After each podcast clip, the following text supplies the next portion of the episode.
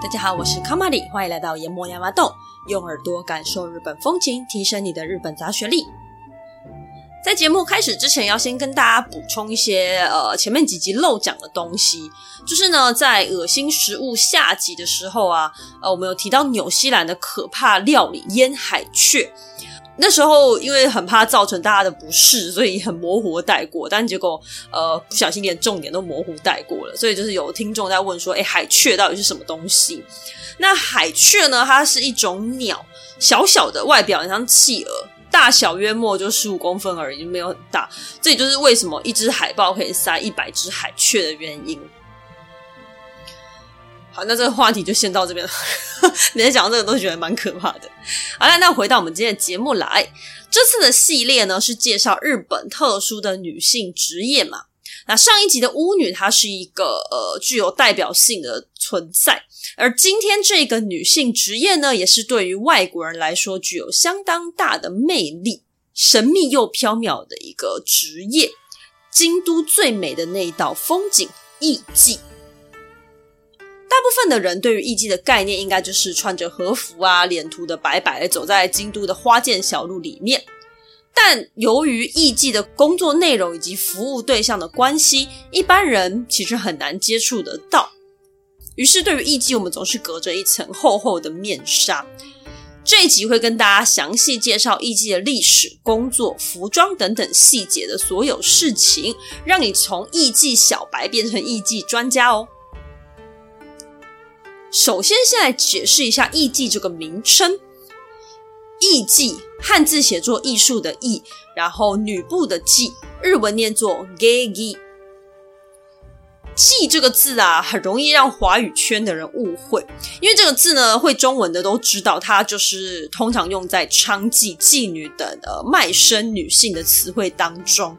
但是在古代呢，这个字其实也可以用来表示表演歌曲、舞蹈的女子，而艺妓呢，就是后者的意思。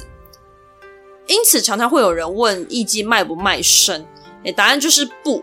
那歌舞伎的伎呢，是人部的那个伎。意思其实是相通的，差别只差在人部的是属于男性的表演者，那女部就是属于女性的表演者。至于呢，卖身的妓女、歌舞伎还有艺妓这三者之间的关系，在介绍历史脉络的时候呢，就可以清楚的知道啦。因此呢，我们不难理解，艺妓就是在酒席中表演歌舞、陪客人聊天的一个职业。那如果你很想体验看看，请一个艺妓来陪你聊聊天，或者在京都路上巧遇艺妓，是可以的吗？答案是相当困难。艺妓呢，虽然听起来只是在酒席中表演的一个角色，没有错，甚至有的人觉得听起来不过就只是陪酒女郎的一种。好，那即便呢，他们跟陪酒女郎的性质有一点接近，但是他们也是相当高级的陪酒女郎。首先呢，你要先进到艺妓工作的茶屋，也就是喝茶的地方的话，是需要熟客带领的。他们不会随便接受不认识的客人或者是散客，就是敲敲门就进去的那一种。再来，可以真正请到艺妓的人，通常不是达官显贵，就是政要人物。以台湾来说，大概就是郭台铭啊、苏贞昌、周杰伦这一类非富即贵的人类出入的地方。那至少啦，身为普通老百姓的我，大概是无法亲眼一睹艺妓的风采了。看不见艺妓，那至少可以在路上制造巧遇吧？啊，我那个朋友谁谁谁就在京都的哪里哪里看到了啊？我们很常听到这样子的故事啦。呃，我只能先跟大家说，可能几率真的是不高啦。不过没关系，我们这边还是要先岔出来跟大家介绍一下，呃，要如何成为一名艺妓。那我先讲结论好了，基本上呢，要在路上巧遇艺妓呢，很困难，几乎不可能。但如果你看到是舞妓，那可能就会几率提高一些些。什么是舞妓呢？舞是跳舞的舞，妓一样是女部的妓，日文念作 Michael。一个女孩子想要成为艺妓之前呢，她就必须要从舞妓开始做起。所以，我们就先来看看成为一名艺妓要经过什么样的一个路程吧。艺妓并不是跳跳舞就好，应该说跳舞也是他们要学的其中一个学问。会跳舞的人都知道，没有什么东西叫做跳跳就好。跳舞呢，跟所有的才艺一样，是需要相当长时间练习的。而艺伎的才艺，除了跳舞之外，还有更多，好比说乐器、插花、书法、茶道、诗书、打扮等等等，几乎是日本传统文化的立体维基百科。再来要跟客人聊天，所以谈吐举止也要优雅，因此呢，美姿美仪一定也是不可少的。而聊天的内容呢，让他们必须要每天去看很多大量的报纸还有新闻，才可以跟客人话题可以聊。而且，如果你是远赴到京都去圆梦的话，那你可能还要再学习京都方言。那以上那些艺术课程都不是上了就好，它不像你的大学学分可以低空飞过就可以 pass 了。这些才艺，它每一个都需要专精，你才可以在客人面前随时手到擒来的表演。因此呢，在过去要成为一名艺伎的话，小孩子大概都是十岁左右就要开始栽培，那不间断的学习五年甚至是更久的时间。但现在呢，因为义务教育啊、儿童福利法等一些现代法规的关系，要成为艺伎，要从国中毕业才可以选择你想去的治屋进行申请。那治屋呢，它是放置的置，屋子的屋，日文念作 okiya。是培养艺伎的地方。首先的女孩可以选择想去的置屋进行申请嘛。那置屋呢，它就会根据女孩的外貌啊、身形啊、品性等等条件做评估，有一点像是初步面试的感觉。如果通过的话呢，就可以进入置屋开始学习啦。置屋中会有一名专门照顾女孩的女性长那女孩子们会称她为妈妈。简单来说，就是呃，有点像是妈妈桑的概念了。就是因为这些国中毕业的孩子，他们没有成年，所以在现代社会中呢，他们也会担任女孩子们的监护人。妈妈大部分年轻的时候也是艺妓，所以对于艺妓的一切相当清楚。每一家置屋的规定啊、风格流派都会有一点点不一样。女孩子的课程、服装、生活支出全部都由置屋负责，是一笔相当可观的开销。而这些钱呢，就等女孩出道工作之后再慢慢偿还。也就是说呢，置屋可以说是艺伎出道的重要地方，兼任了事务所、培训所还有宿舍的一个概念。女孩进入制屋后呢，会先从喜扣咪桑开始做起，也就是学徒的意思，必须学习好基本的一些才艺，还有最基本、最基本的就是京都腔，以及艺伎和舞伎用的一些专有名词和话语。并且开始跟其他的艺伎、舞伎过着团体生活，并称呼他们为姐姐。再来就是一连串的训练，等到才艺跟姿态稍微有所成之后呢，才会出道为舞伎。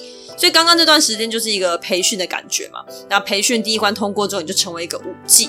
舞伎呢，它就是有点像是见习艺伎的概念。舞伎是可以工作的，但是这个时候他并不会有任何的薪水，因为这个时候呢，一样食衣住行由制屋负责，所以说等于他如果有出去呃有一些宴席上的工作，他这些收入还是会回到置屋的。而零用钱的部分就是看各个置屋的规定啦。不过即使有零用钱，五 G 通常也都没有时间花，因为实在太忙了。我们先讲一下他的休假，一个月大概就只有两次，甚至有的是没有，一样是每一条花街、每一个置屋的规定不大一样。那再来五 G 一整天的 schedule，我们来看一下。早上八点起床，啊稍微梳妆打扮之后呢，就开始练习。练习内容就有很多，像我们刚刚提到的什么插花、茶道、跳舞、三味线、唱歌，这些都是。他们呢会到各个花街的练习场去练习，或者是去一些舞技培训学校上课。那花街的话，就是有置屋、茶屋的这地方，基本上就是艺伎活动的地方，叫花街。像如果大家去京都的那个花见小路，那个就属于花街，就大家会去那边呃瞧事情啊、喝酒喝茶啦，这个叫花街。那花街里面除了置屋跟茶屋之外，还有会有一些艺伎的练习场、培训学校可以去上课。而有趣的是呢，依照现代法规，这些培训学校它跟我们去的学校其实是一样的东西，是属于正式的私立学校。因此，在那边上课的舞伎们，他们也会有学生证哦。啊，同样他们也可以使用学生优惠或者是学生折扣。那再来呢，跟巫女一样的状况，就是为了观光需求，所以舞伎的学习课程中呢，现在也纳入了英语学习。上午的练习结束之后，约莫中午会回到置屋休息跟吃午餐，之后下午会不间断的继续练习。而如果课程休息的话，舞伎通常也不会耍废，他们会在置屋里面自主练习，可以说真的是没有什么休息时间。而每一个行程之间的空档，还有一个很重要的环节，就是他要去跟艺伎的姐姐们，或者是其他还会工作的茶屋打招呼。这是一个蛮妙的，但是又很重要的一个环节，就是非常日本文化的地方啦。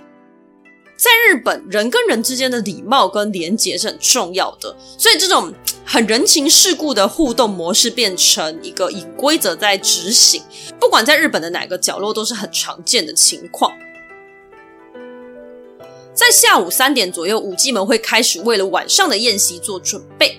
宴席呢，在艺伎的术语中叫做 ozashiki，汉字写作座敷，敷就是敷药的那个敷了。那座敷它其实原本指的是传统日本建筑当中有一个放桌子啊、座位的一个房间。当然也是榻榻米的，就很像，因为日本的房间可能会很多啊，有的是睡觉的地方，有的是煮饭的地方，那就会有一些空下来的地方，就可以当做这种呃，就是大家一个自由运用的一个空间呐、那当然，如果客人来的话，就是负责招待客人用的。所以呢，在艺伎的术语中，就衍生为宴席的意思。舞伎虽然还不是正式的艺伎，但是服装、化妆上面这些也都是不能马虎的。首先化妆大概就要一个小时以上，那如果越来越顺手的话，大概可以在四十分钟以内完成。当然，这个也是舞伎学习的重要内容之一哦。化完妆之后穿衣服，呃，又是一门学问。舞伎、艺伎的衣服都很贵，很贵，不管是材质还是做工，都是最上级的，通常会落在五十万到上百万日币左右。重量也是蛮可怕，大概就是六到十公斤不等。所以穿着这个像铠甲一样的东西很不容易啊，因此会有一个叫做男众 odokosu 的一个男性来帮忙穿着。那这个男众同时也会负责保护艺伎不被骚扰。服装跟化妆搞定之后呢，头发就比较简单。五 G 绑的发型用的是他们的真发，也就是他们原本的头发做成的。不过要绑成那个发型是比较麻烦的，所以大概大概一周才会重绑一次。也就是说，一周内都不能洗头，睡觉的时候也要用特别枕头，才不会用乱头发。很像以前那种古人在睡的一个一个硬硬的东西，但是他们是一根，然后上面有一块。扁扁的，你的头就枕在那个扁扁的东西上面，这样子，所以你的除了脖子之外，剩下的地方基本上就是不会碰到你的枕头。好，一番准备之后，大概六点左右开始工作，舞姬们会开始前往各茶屋去招待客人，在宴席中跳舞啊、玩游戏啊等，炒热气氛。一场宴席通常是两个小时左右，所以一个晚上它是可以跑好多场宴席的。如果比较受欢迎的舞伎的话呢，他就可能同时穿梭在各个宴席之中。好，所以等到宴席通通结束之后，回到置屋，大概就是已经过了半夜一点了。接下来就要开始卸妆啦。那舞伎跟艺伎大家都知道，就是白色那个脂粉是他们的特色嘛。这个白色的脂粉呢，非常不好卸，而且它很伤皮肤，因此你要卸的很小心、很仔细，皮肤才不会受伤。那再来，为了保持皮肤不要被这些白色脂粉给伤害，五 G 就会比我们更需要保养。因此，就像卸妆啊、保养啊，再加上其他可能洗个澡干什么的，等到你真的可以睡觉的时候，都已经过两点了。那五 G 的休假，我们刚刚有讲过嘛，各地规定，有的就是月休两天，那有的可能就是根本没休。再来就是要过年呐、或一些大日子，可能才会修到。总之，一年之中就是寥寥数日，非常非常的辛苦。那我们在路上最容易碰到的是舞伎，为什么？因为舞伎会在路上走来走去，穿梭于置物跟他学习的地方或者是练习场嘛，所以比较容易碰到的是舞伎。但是，但是，虽然如果你真的看到了，那个大部分几率上是舞伎，但是如果你去那边晃一整天，你可以碰到五 G 或一些几率还是非常非常非常低，就是大部分时候是不会看到的。那五 G 呢，走路也非常非常快，因为你听他们的 schedule 就知道他们非常非常的忙，所以那个走路的速度之快，你没有办法想象。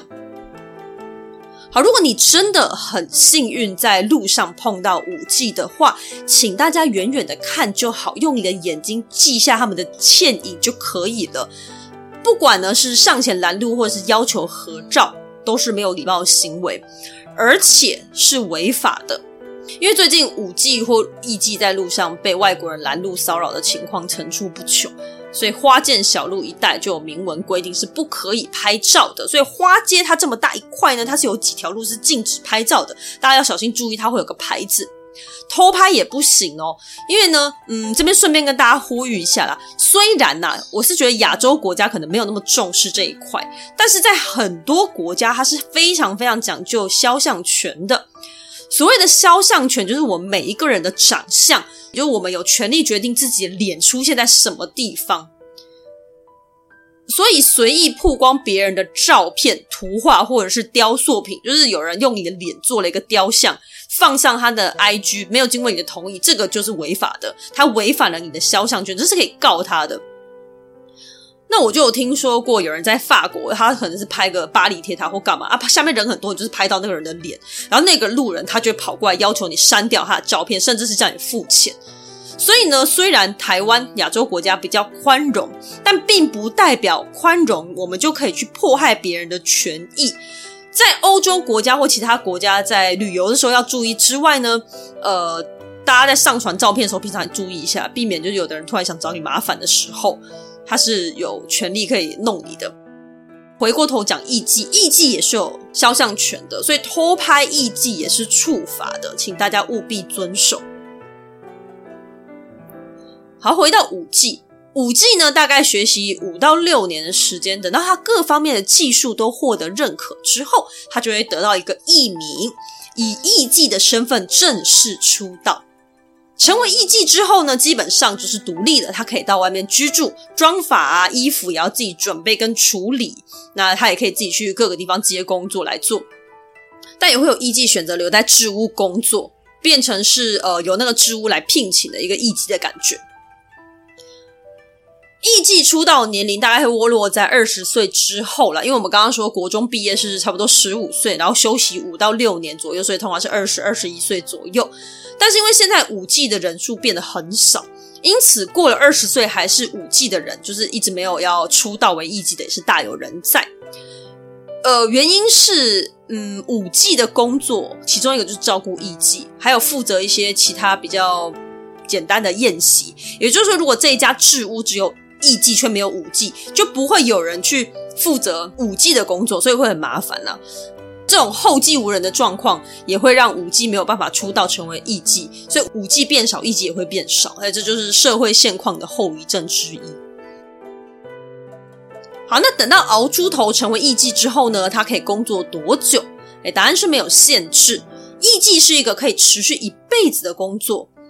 因为毕竟艺伎它卖的是艺术跟让人愉快的氛围，那这种东西呢，呃，我们说姜是老的辣嘛，越久人就越就是比较温顺，可以看透各种人情世故了。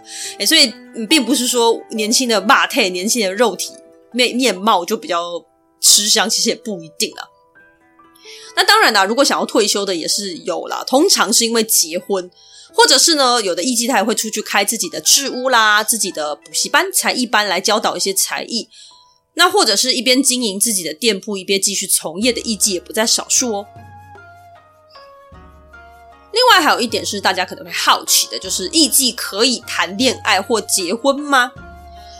可能是因为受到偶像团体的影响，所以舞伎、艺伎这种呃传统，嗯，也没有传统这种女性职业啦，比较会容易被问这个问题。啊，这一趴呢，上次在巫女那一篇没有讲的很清楚，一样避免有的听众不。清楚这是什么意思，我就是特别解释一下。呃，我们现在知道的比较知名的偶像，日本偶像团体，好比说 AKB 四十八、乃木坂四十八、杰尼斯等等等这一些美男美女团体，公司会明文禁止谈恋爱，因为呢，偶像是贩卖梦想给粉丝的，所以保持自身形象的干净也是他们工作内容之一。那不过就是现在就众说纷纭，因为这些事情其实闹很多，然后很多人就觉得他违反，嗯。违反人身自由这一类的，那不管是外国人或日本本地人，有的都会觉得就是稍有微词的。那公司其实以前会明文禁止，但是现在他们当然对外说都没有了。不过有没有可能就当做一个隐规则在走？好，那举例像是呃，我记得十年前有一个 AKB 四十八一个女生，她叫做风岸南。他就是因为抓到跟被抓到跟男生过夜，他最后是剃光头，在影片里面边哭边道歉的。那个时候，封岸也才二十岁而已。你想，一个二十岁的女生，她只是跟喜欢的人相处，就要受到这么大的社会反对跟惩罚，这是不可思议的残忍。所以呢，呃，这件事情就后来引发轩然大波了，所以就变成说外国人啊、日本人，他们很多都会对这件事情有所关注，所以可能碰到艺妓巫女这一类女性服务性质的行业，大家就会很关心这件事情。好，五 G 能不能谈恋爱？其实它没有规定。但因为很忙啦，所以你想一下，他们 schedule 这么满，然后又没有什么休假时间，所以交男朋友反而会变成一种负担。因此，大部分都没有心思去想这件事情。但他是没有明文规定不行的。而艺妓能不能结婚的话，过去规定是不可以结婚的。但现在呢，考量到一样就是艺妓的权利啦，所以他这个规定被拿掉了。然而呢，大部分的艺妓他还是不大会在从业时间内结婚。那如果他结婚的话，通常还是会直接退休比较多。再过来，艺妓的薪水是很多人好奇的。首先，舞妓期间是没有薪水的嘛，而出道之后，艺妓，而他就有薪水了。他们的薪水是从宴席时间来算的，一个小时大概是五到六千日币，大概是一千二到一千四台币左右。因此计算下来，每个月大约会有二十到三十万日币，也就是四万六到七万台币不等。那另外，客人也会给小费，那这个小费呢也是非常重要的收入来源，因为艺妓招待客人非富即贵嘛，因此一般给钱都给的很大方，有的时候可能一包红包里面就十万块日币了。这些钱再加上每个月的固定收入，就是艺妓的总薪水。由此可见，吼，辛苦培训成为一名艺妓也不算白费了。我们来聊聊舞妓跟艺妓的差别。虽然呐，我说在路上碰到舞妓的几率很低，但是，呃，如果你真的看到，你还是会想知道他到底是舞妓还是艺妓吧？他们其实从外观上是可以蛮明显的看得出来的。有一个很基本的准则，是蛮有趣的，我觉得。我们一般人至少身为华人，我会这么觉得，就是你越高级，你是越华丽的。不过在艺界世界，它是相反的哦。在见习的时候的舞技会比较走一个华丽可爱的感觉，那艺妓就是反过来。好，我们先讲舞技哈。头上的装饰来说的话呢，舞技的头上装饰很多，通常会有花帘，帘是帘子的帘。花莲呢，它就是就顾名思义，就是会垂下来的帘子嘛，走动的时候会晃来晃去，很像中国的步摇，只是说花莲它是帘子，所以它是一片像帘子一样垂下来的一个饰品。不过随着年资的增长，舞妓的发饰也会越来越朴素，好比说第一年会有花帘，然后垂下来的一些小碎花；第二年可能就变成比较少的几朵花；第三年就变成比较大朵的花，逐渐往大方成熟的感觉前进。而因为造型很多，所以会根据每年十二个月都不一样。舞妓的发型是一个叫做桃割，桃子的桃，然后心如刀割的割，日文叫做モモワレ。 桃哥这个发型呢，他从正面看，头发就是梳在两边跟上面，就很像一个圆润的三座小山这样子。那这三座小山都是用针法做成的。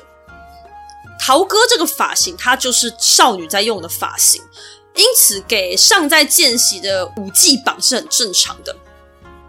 相反，艺妓就朴素非常非常多。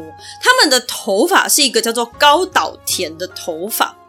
好了，如果除非是专家，我不然你听的大概就是哈，不用担心，因为呢，通常日本传统女性的头发。大部分我们对他们的印象都是高岛田，就是你想到的日本传统女性绑的那个就是高岛田，尤其是日本传统婚礼的造型，新娘会穿全白的白无垢，那个时候头上的那个造型就是高岛田。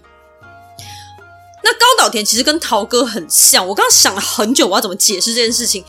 呃，大概就是这样，就是一样头发是分三座山，两边各一座，然后上面一座这样子，只是说呢，头上那一座会更高，也就是这三座是平等的，平均的分配。那除了这三座山之外，头顶后面还会再梳一个大山，等于说头脑后面的所有头发都往上梳在上面的意思。那艺妓大部分用的都是假发啦，因为这个高岛田就是非常的麻烦，然后艺妓也比较自由一点，所以他们通常用的都是假发。法式上面也很简单，大部分都要嘛就是没有，啊不然就是一个梳子梳着造型塞上去这样子。再来看看服装。服装上的，舞伎一样是走一个华美形象，所以他们会穿那种长正袖。长振袖，呃，正袖呢，般和服的袖子就是很长嘛，啊，里面可以塞东西。那个长长的袖子就叫做正袖，就是可以挥动的袖子的意思。而长正袖大家也不难想象，就是正袖加长，就是非常的长。颜色上，整体的和服就会以什么淡粉色啦、绿色之类的花里花俏颜色为主。和服后面的带子也会比较长，大概会有七公尺左右，所以走路的时候就会这样晃，很俏皮。领口或者是和服的带子，这个带子呢，就是和服绑在腰上那一条了，会有刺绣或者是红色的，那反正是比较华丽的就对了。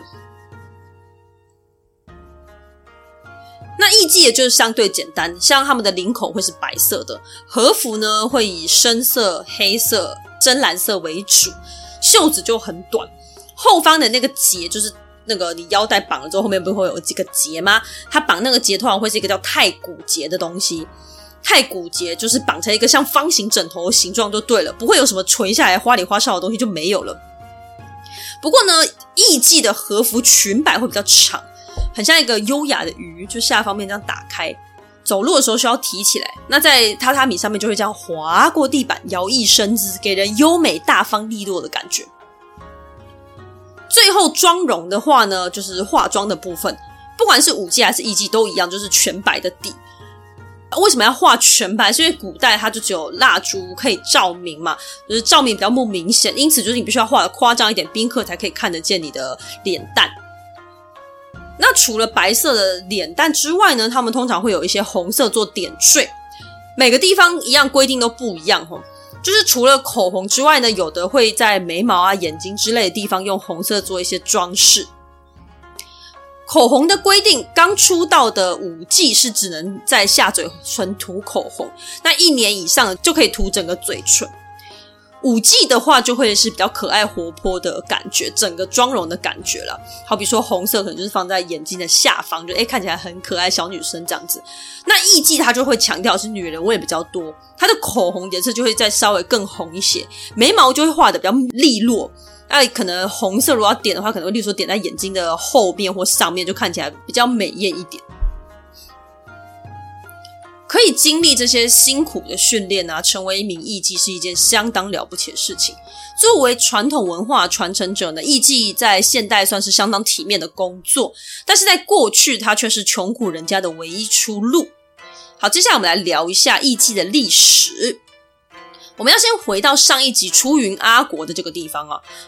阿国是出云大社的巫女，带着一批巫女们到处表演神乐舞以募资。后来在神乐舞中加入了戏剧的部分，而大受欢迎。而这样有趣的舞蹈呢，就被妓院中的游女给学去了，成为呢在风月场所中表演的内容之一。风月场所里面呢，除了漂亮的女生之外，也会有一些小鲜肉，就是服务喜好男色的客人。而这批男子他们也会跳舞，渐渐的他们就发展成后来的歌舞伎。那女生这边呢，则是随着政府对于色情行业的管理啊，还有缴税制度的发展，逐渐分支为卖身的游女跟卖艺的艺妓。但是有趣的是啊，当时的艺妓它是属于比较低阶的行业啦。那相反的，高级的游女花魁就是最高级的妓女的感觉，它却被认为是高级的象征。然而，也因为这样，艺妓她其实比较自由，她可以自由谈恋爱，可以找一些 daddy 来资助自己之外，她也可以到处走动表演，去接自己的一些工作。反观呢，花魁因为她很高级，所以她的限制很多，她不能离开她工作的地方，不能随便跟人家接触。她说的话用的单字，就是那个腔调，也跟一般人是不大一样的。跟花魁比起来，艺妓很明显的接地气很多。因此，渐渐的，花魁反而被取代掉了，艺妓成为江户的代表之一。到了二十世纪初，舞妓的总数来到了八万多人。不过，随着外国娱乐的传入呢，艺妓也开始快速地消失，到现在成为了一个需要被积极保护的传统文化之一。好，想要亲眼目睹艺妓或舞妓风采的人，究竟该怎么办？我又不是政要人士，我也没钱，路上又碰不到，我到底要去哪里看？我只能看书吗？大家不用紧张，现在其实很多茶屋都有提供所谓的宴席体验活动，一样也可以跟五 G 玩游戏啊、聊天啊，就跟真正的宴席没什么两样。不过它的价钱就比较亲民一点，价钱跟时间也都很清楚的标记在标记在网络上，可以先上网预约，相当方便。我看了一下，价格大概会落在台币一千到三千左右，时间是一个小时到三点五个小时都有。大家只要上网搜寻“五 G 宴席体验”就可以看得到。那如果会日文的观众的话呢，我把日文网站的链接贴在说明栏位或 IG 给大家当参考哦。或者是呢，每隔一阵子也会有五 G 的公开表演，大家也可以趁这个时候去看。同样，我会把资讯栏位整理在说明栏中，有兴趣的人一样可以参考。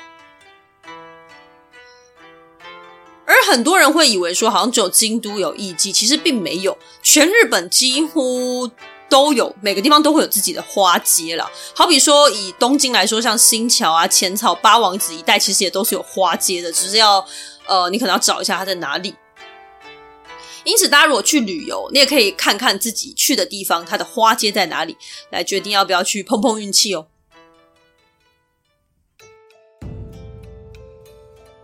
好，那最后是文化研磨时间。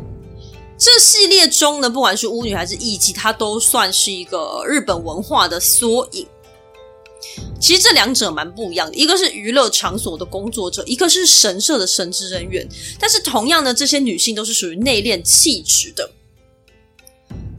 那以这集的艺妓来说，对很多人来说，还是会觉得艺妓不过就是陪人家聊天、喝酒的女子而已。